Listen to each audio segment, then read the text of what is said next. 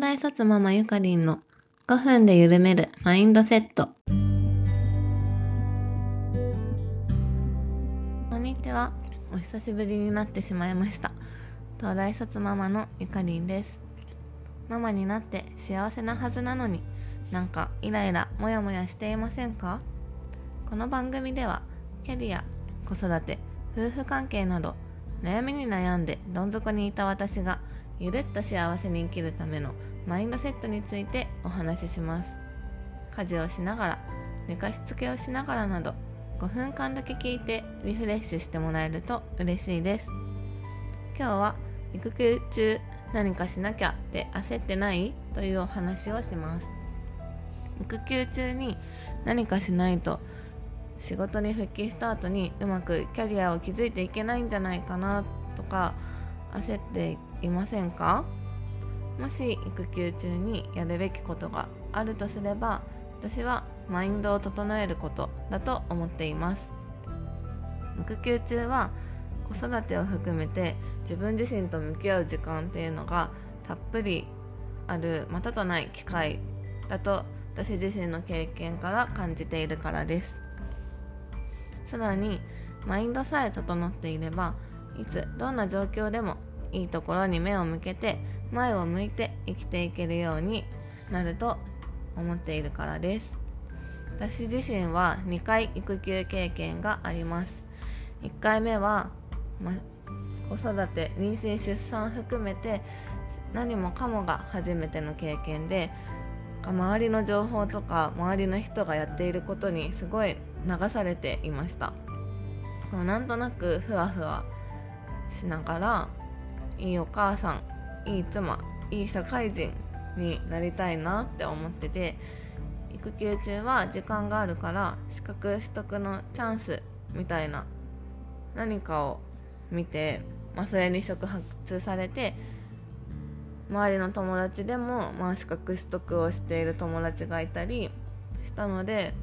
うん、なんか全然自分の仕事には関係ないんだけど生活に役立つかなって思ってファイナンシャルプランナーの資格を取ったりしました。そうなんとなく育休中に資格勉強資格取得の勉強をしている自分に酔ってた？みたいな感じだったなっていうふうに思います。結局別に自分の仕事にも私生活にも生かすことなくそうあの今まで来ています。当時はマインドが全く整ってなくて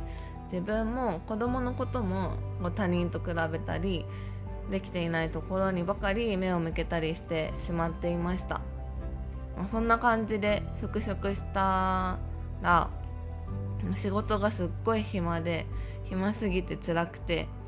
それも自分ではどうしようもないっていうふうに思い込んでいて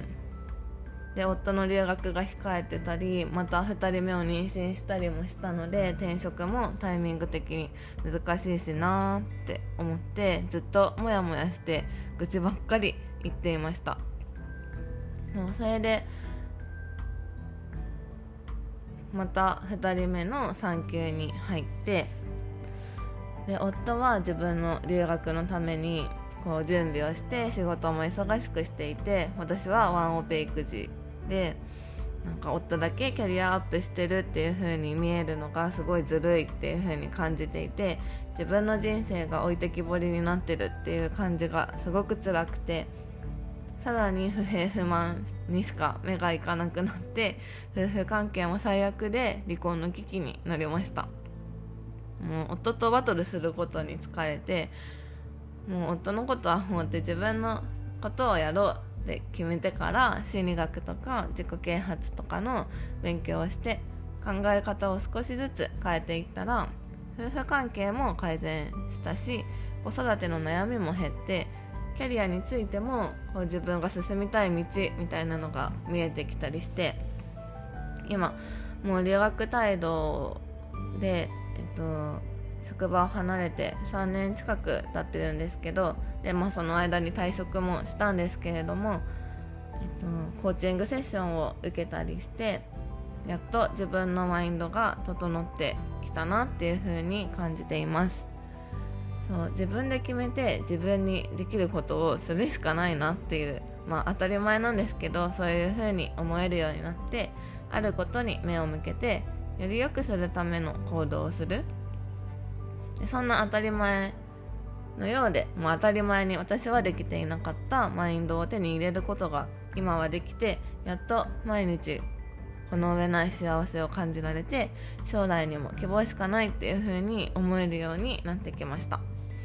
マインドなんて整えても復職してから何の役にも立たないんじゃないのってこう育休のママは思うかもしれません。